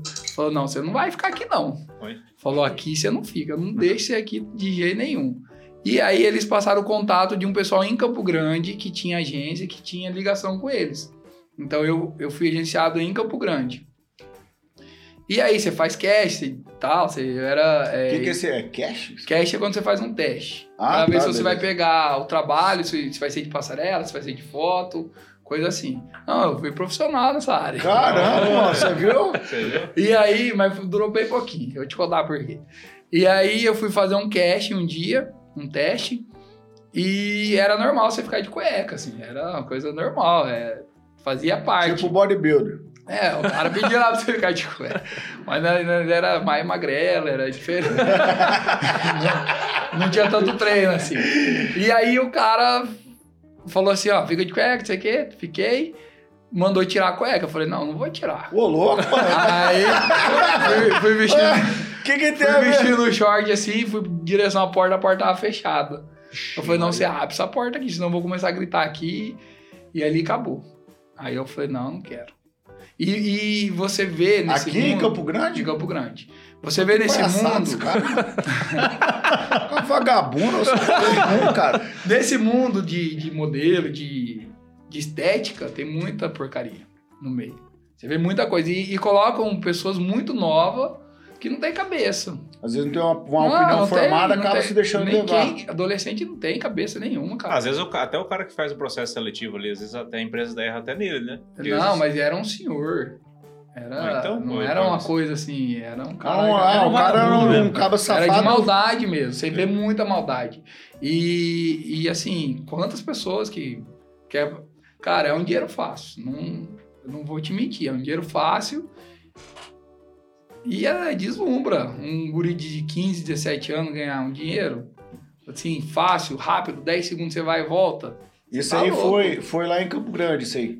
Foi em Campo Grande. Aí você, tipo assim, você chegou e abriu o jogo com a tua mãe. Foi um... Não, na hora que eu entrei no carro, eu liguei e falei, vem me buscar. Aí ela já foi me buscar, contei, porque minha mãe sempre foi muito amiga, meus pais sempre, tanto minha mãe quanto meu pai foram muito, sempre muito E ela parceiros. quis fazer o denúncio? Rapaz, ela né? quis fazer. Ela, e, E eu falei, não, larga a mão, esquece disso, vamos embora, vamos esquecer isso aí. E aí foi bem na, quando eu fui entrar pra faculdade. Isso aconteceu com 17 anos, eu fiquei agenciado uns seis meses. O dinheiro é bom, mas você não vale a pena. Ah, cara. É, numa E- situação dessa. não, Deus me É livre. lógico que a minha situação, eu tinha assim, eu tinha apoio dos meus pais, eu tinha é, questão financeira, não necessitava daquilo, não precisava trabalhar com aquilo, mas quantas pessoas se submetem a tantas coisas aí? Às vezes o cara não tem Ah, uma família e tal. É. Lá vem. Imagina se fosse o Xandó, hein? Porque Ah, Você tá porrada, fazia muito, menos, fazia muito menos por causa de um cigarro, né? muito menos. Ô, louco, hein, Ai, não, causa do cigarro solto. Tempo sombrio. Um Hollywood. Imagina. O que, Hollywood? Era um box, velho. O cara fazer uma passada da, da voadora mesmo. Sai Você fora. vê um negócio como é importante a... e não tem como não falar disso. A ambiência cristã uma família. Aham. Os valores. E outra, tem- e outra, levar a família junto também, né? Alguém junto, algum responsável, alguma coisa, porque sua mãe tá lá dentro com você. Não ia fazer uma parada dessa. Não, mas é, ela, ela me largou e ela foi fazer alguma coisa que ela tinha que fazer ali no- em Campo Grande. Mas como que eu imaginar, fiquei, Não né? tem como imaginar. Não tem como Ninguém imaginar. Porque assim, por trás de, de quando você desfila e tudo, é tudo uma preparação mesmo. O trem é sério. É, pai, desde como você vai se comportar, como você vai falar, existe todo um preparo. Então, lógico que tem muita gente podre e tem muita gente ali que. E mesmo assim, quando você desistiu, o pessoal não ligou pra você e falou, cara, o que Não, eu aconteceu, tal? sumi, desliguei, não entendi. Tô Sumi. fora, né? Não quis mais. Não. E lógico, a pessoa sabia que tinha acontecido. Ah, é já Ah, já manda certeza. meio pra esse É. sketch pra testar. E pode ser que botou tá até ali? culpa no você, né? Pra não, pra não ficar ruim pra ele. Ah, Ah, o cara rapaz, eu de verdade Você nem não quis quis saber. saber. Vim embora é- pra casa, falei, ó, não quero mais. Aí foi quando eu, eu já tava entrando na faculdade, e a faculdade já foi, o, Foi a saída. foi a saída. Aí você nunca mais desfilou nem aqui em Maracanã. Não, aí eu desfilei assim, de brincadeira, negócio de garota Ligram, é, Ó, desfile cara. de. E aí você aí fez diferença com as meninas, hein? Cai meio, Cai meio modelo, tá? Não, vai porque você fica conhecido, né? Mas não vai pra você. Isso é ilusão. Você tem que ter autoconhecimento de quem você é. É ilusão isso aí. Lógico, você fica meio na mídia, vamos falar assim, mas não é uma coisa que vai fazer você melhor. É futilidade. Também você tem. ficou na mídia também, né? Do meus tempão aí, né? Ah, cara, eu tô em todas. Mas não, é muito fútil. É um trem fútil. Putz, cara. O Caio fala O pra cara- você, cara, cara- você... Sem brincadeira nenhuma, eu acho que dá pra você escrever um livro, Não, cara. acho não. Um livro aí de, de Certeza, né? memórias. Eu até aconselho você a escrever esse livro mesmo, cara, porque vai fazer a diferença na vida de muitas pessoas, cara. Não, mas Agora- o- por night vocês dão aqui, tá louco. Eu quero fazer uma pergunta pra você. É, na verdade, isso aqui vai ficar na internet, né, cara? Eternamente, quando existir a internet, né? Daqui 40 anos, se alguém assistir esse episódio, ou daqui 20 anos, se alguém assistir episódio, o que você falaria pra essa pessoa? Tá Não pode ser a pessoa de hoje? Não, diga assim, as Pessoas pessoas. daqui 40 anos já vou estar quase 80 ali, É, né? mas seus filhos, seus bem. netos, seus filhos e seus netos vão assistir isso aqui, né, velho? É. É a Tudo sua bem, história, é né? isso aí, é, é isso aí que eu tô falando. Ah, o que eu deixar, o que eu dei, um- tipo uma Isso, mensagem que eu Tipo deixaria uma mensagem pros meus filhos, pra, Isso, pra quem pra for. quem é novo agora. Rapaz, que missão, hein? Porque assim, vai ficar aqui, vai ficar gravado, né, cara? E Uhum. provavelmente teus filhos, teus netos vão assistir aí e tal. E, sei lá, eu chutei, eu chutei 40 anos, porque Uhum. talvez você não esteja mais aqui, nenhum de nós É, também. um conselho, tipo assim, ó, se não, não, eu for... quero chegar Ô, lá. louco, Xandó. Ah, é, Não, ah, cara, o louco. Com muito É, salário. meu tá- pai tá com 69, 74, tá correndo aí Beleza, jogando mas é, é, o que que acontece? Tá todo mundo aqui na, numa fila, esperando Deus chamar e ninguém sabe o número. É, um conselho isso pra é gurizada. Tipo assim, ó, se for desfilar, gurizada, que não seja de paletó de madeira. é, mas... Não, pô. Ah, é, rapaz, eu acho que de todas as coisas que eu já vivi até o momento, é, às vezes que eu estava sem a presença de Deus, era quando eu conheci os maiores desastres da minha vida. Então, se eu tiver um conselho para dar, esteja sempre próximo, tenha essa intimidade com o Pai, tenha essa intimidade com Deus, porque com Ele é difícil, imagina sem. Então, é, eu acho que é o, o que eu posso falar. Legal, hein? Parte espiritual. É, a maioria das pessoas que vem aqui sempre deu esse conselho. Parte espiritual, emocional, sempre tá ganhando Uhum. É aqui. porque né? não tem como você separar, né? Você separar a parte espiritual, espiritual da, da, carna, da parte física e questão de alma. Não tem como. É uma trindade, tá? Não, junto até ali. porque você falou assim: ah, se a gente não tá, com- não tá com Deus, a gente passa por um monte de dificuldade. Na verdade, você passa dificuldade quando você tá com Deus também, só Claro. que a tua percep- percepção das coisas é, muito diferente. mais leve. É. falou. É que essa pergunta é nova no podcast, é a primeira vez que eu faço ela aqui. É, Xandó. Não é sei nem de onde que eu tirei essa Ele tá com as vestimentas diferentes hoje, hoje ele tá É. bem diferente. Tá, Tá, perguntar Tá inspirado. uma coisa? Porque Eu fiquei quieto, mas, Ah. cara, com uma história dessa, bicho, Pô, eu é, vou não, falar eu o também, quê, Eu cara? também fiquei. Ah, Se não ficou, cara, eu vou falar pra você, eu, rapaz, eu, eu já, já tinha ouvido é, pedaços da história em algumas Fragmentos. oportunidades, mas, cara, é bem maior do que eu imaginava, hein, cara. Putz, é um aprendizado É. lascado pra vida inteira isso aqui, cara. Não é, é, então, é você que a gente quer. fala, né, cara? Tipo assim, no café, a gente tava falando antes aqui, no café a gente vem, o propósito do café, se uma pessoa escutar e, e tocar o coração Uhum. dessa pessoa e mudar essa, a percepção dessa pessoa, que seja para ajudar alguém, que seja para ajudar ela mesma, muitas vezes, é o nosso propósito. Mas os mudados mesmo aqui somos nós, cara. É, Então, é, escutando uma história dessa aí, cara, Não, é certeza. pra gente Valeu, é. obrigado. é. Ah, Netão, você quer interferir, Netão? Não, hoje- hoje- hoje- hoje não. assim, ó, eu quero, para, para, para, para, para. Ele vai assim, Não, eu quero fazer uma pergunta, quem que vai falar? Não, não pode fazer. Só cortar, né? É, inclusive quando a gente fala que não quer ir pro Rio de Janeiro, todo... não, ninguém quer ir pro Rio de Janeiro tem medo. O Neto, não, eu não tenho medo de ir pro Rio de Janeiro. É lógico, né? Que O Rio de Janeiro tem medo É dele. isso que eu aí chega lá, os caras Os caras pensam que ele é do Bop. Ah, Lança braba aí, então. É- Caião, você já, como você já assistiu, você- se você não assistiu até o final, você vai ter uma surpresa aqui agora, né, velho? É. É, é a nossa pergunta mais interessante, se bem que eu nem sei se você consegue passar um, um negócio mais do que já passou aqui. Eu fiquei. É, você tá de parabéns, irmão. É, porque tem muitas pessoas que passam por isso e acham que é apenas um evento na vida delas. E na verdade é o seguinte: você usou esse evento para mudar a sua vida. Uhum. Então, a- com certeza, a sua perspicácia familiar, olhar na sua vida, olhar com de Deus, olhar as pessoas, mudar as pessoas, propósito de vida dentro do seu trabalho, família, para mim foi sensacional. Então, você tá de parabéns isso, aí, irmão. E, cara, não tem como seus filhos não ter orgulho da, da pessoa que você é e se tornou. Não só porque eu falo que a gente. Você já era isso. Às vezes aguçou, às vezes destoou mais a, a parte mais forte que você era. Às vezes, se você fosse um cara marrento e tal, às vezes ia atrás dos caras, pá, não sei o quê. E aqui em Maracaju nós ia mesmo, né, velho? era só você chamar, né, mano? Era só falar. É, né? porque tem isso aí, né? Aqui, aqui a gente É, tem muita tem cultura muito vingativa e tal, vamos atrás. É, cara, agora sim, você. Por isso que eu falo, cara. Quando a gente busca a nossa justiça, Uhum. a justiça de Deus fica de lado. Agora, quando a gente busca a justiça dele, a nossa fica de lado e a parada acontece. É. Então, eu, eu tiro o chapéu nisso, nisso para você e com certeza os seus sucessores vão entender isso aí também. E eu vou perguntar a pergunta que a gente mais gosta de ouvir aqui, né? Quem é Caio Antunes? Rapaz, quem é Caio Antunes? Pai, primeiro, eu, eu, eu fui filho, né? Eu acho que tenho pais especiais que tenho uma gratidão enorme e gostaria e uso muito o modelo deles para minha vida, para a vida dos meus filhos, para a vida da minha casa. E se eu pudesse, o que eles foram para mim, para os meus filhos, eu já estou agradecido. Então, primeiro eu sou filho. Depois eu fui irmão. Tenho irmãs, assim, irmãos incríveis. É, desde os meus irmãos quanto as minhas irmãs. São pessoas, assim, fenomenais. Tem histórias de vida ali. Pai, de uma grandeza. Tem irmãs com uma sabedoria enorme. Tem um irmão com o qual eu cresci que o cara é fera também, de uma humildade sem, sem tamanho. Então, filho, irmão. E depois eu me descobri esposa e pai. Então eu sou hoje um senhor de família. é, Um senhor modelo de um família. senhor vai dar certo.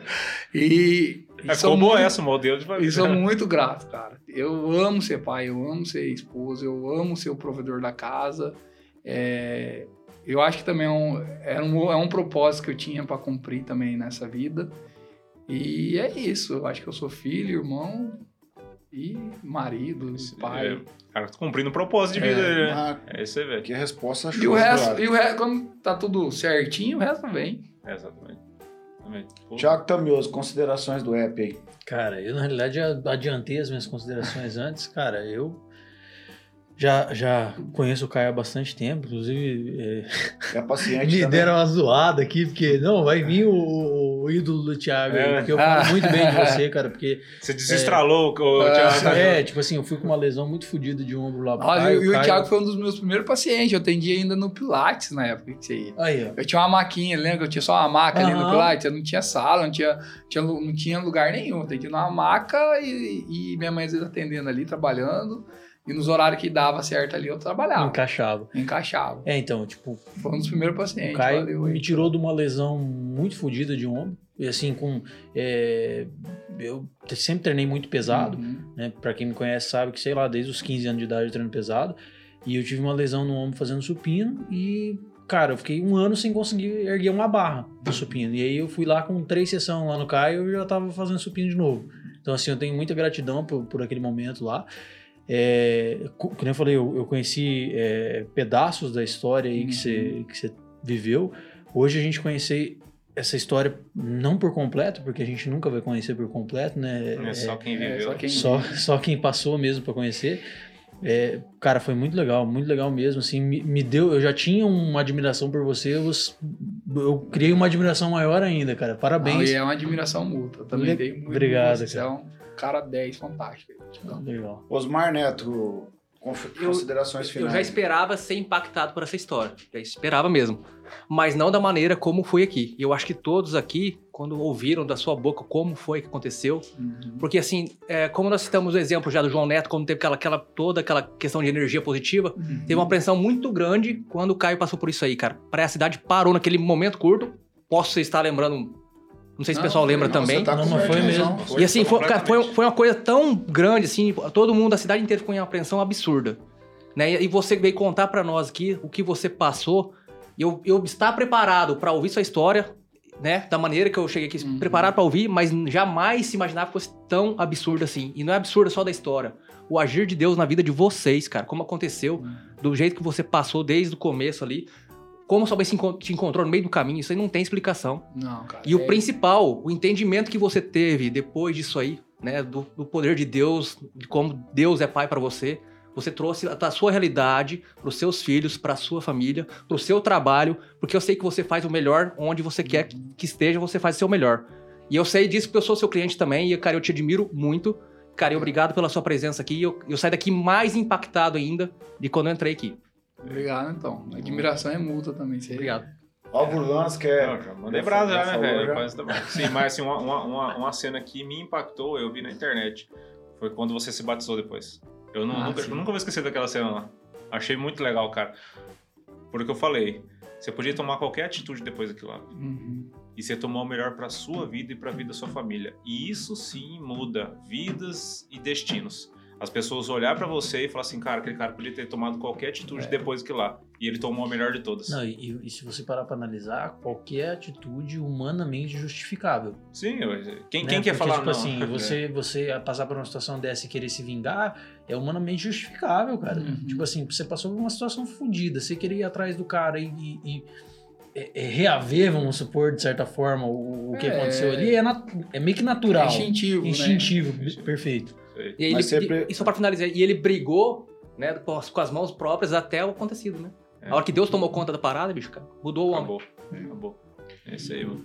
Ô, cara, eu sou desconfiado pra falar, né, cara? Porque a gente já tem um, um relacionamento há um tempo, troca ideia, bate papo. Também sou seu paciente, né, cara? Tem uma. Eu sou daqueles caras que tá na. aqui, né? Eu sou daqueles- de. Eu sou daqueles caras que tá na fila da gratidão, né, cara? Eu tenho uma gratidão eterna por você, né? Pela tua mãe, né, cara?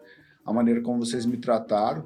E quero destacar aqui ah, uma parte muito importante do seu trabalho e da sua pessoa, como você nos trata como ser humano e a parte psicológica, né, cara? Opa, valeu. Você conversa, você se preocupa, você pergunta como que a pessoa tá, como que tá a família, você pega um contexto, né, cara? Aí depois você faz uns negócios lá, não, peraí, é, isso aqui aperta aqui na barriga, o cara desentorta o braço. né? então, Mas magia. é um, é um dom divino, cara. E o mais, a, a mão que você levou o tiro é a mesma mão que você usa trabalhar. ajudar, cara, as pessoas, cara. Então, assim, é muito forte isso pra mim, cara. Entendeu? Você poderia ser um cara cheio de desculpa. Ah, não, porque minha mão é assim, é porque é assada, porque a cara. Eu nunca vi você reclamar, cara, da sua mão. Muito pelo contrário, quando eu chego lá, a gente vai. Eu encontro um cara que tem um semblante grato, tem uma alegria, uma paz de espírito. Você vibra essa, essa paz de espírito. Então, quando a gente chega lá dentro, é um ambiente gostoso de estar, um bate-papo. E essa ferramenta que você é na mão de Deus, cara, para ajudar e servir as pessoas, cara. E eu tenho uma admiração assim enorme pela sua, sua pessoa, pela sua família. Assim como o Álvaro falou, acredito que os seus filhos vão ter muito orgulho de você, pelo pai que você é, pelo esposo que você é.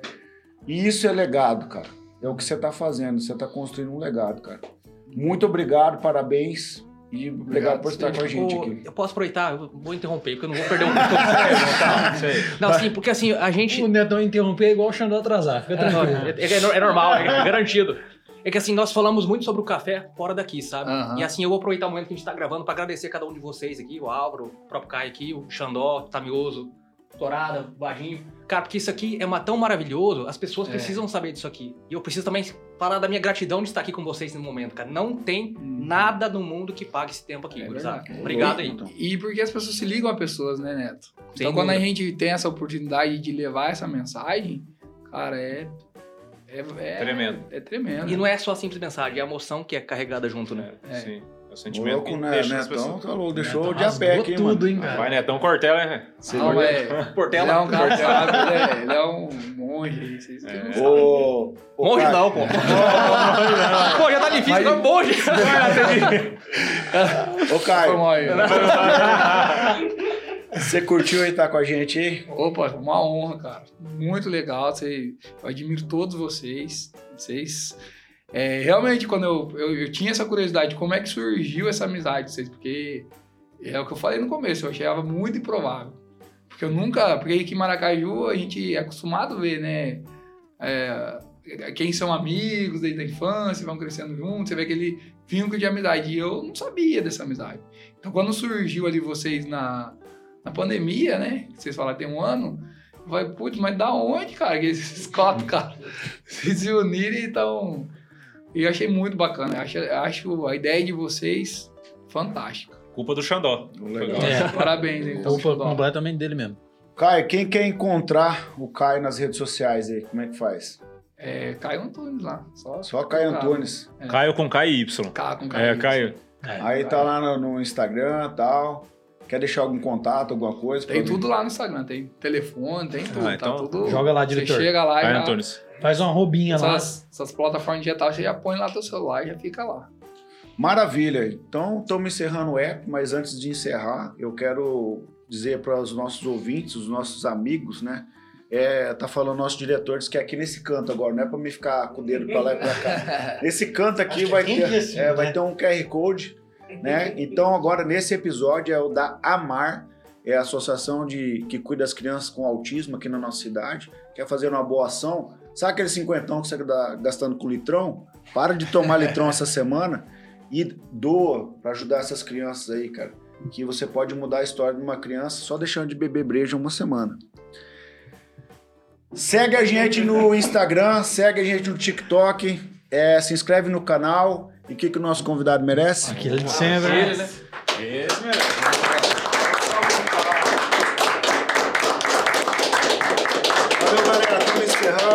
Abraço, fica com Deus. Legal, velho.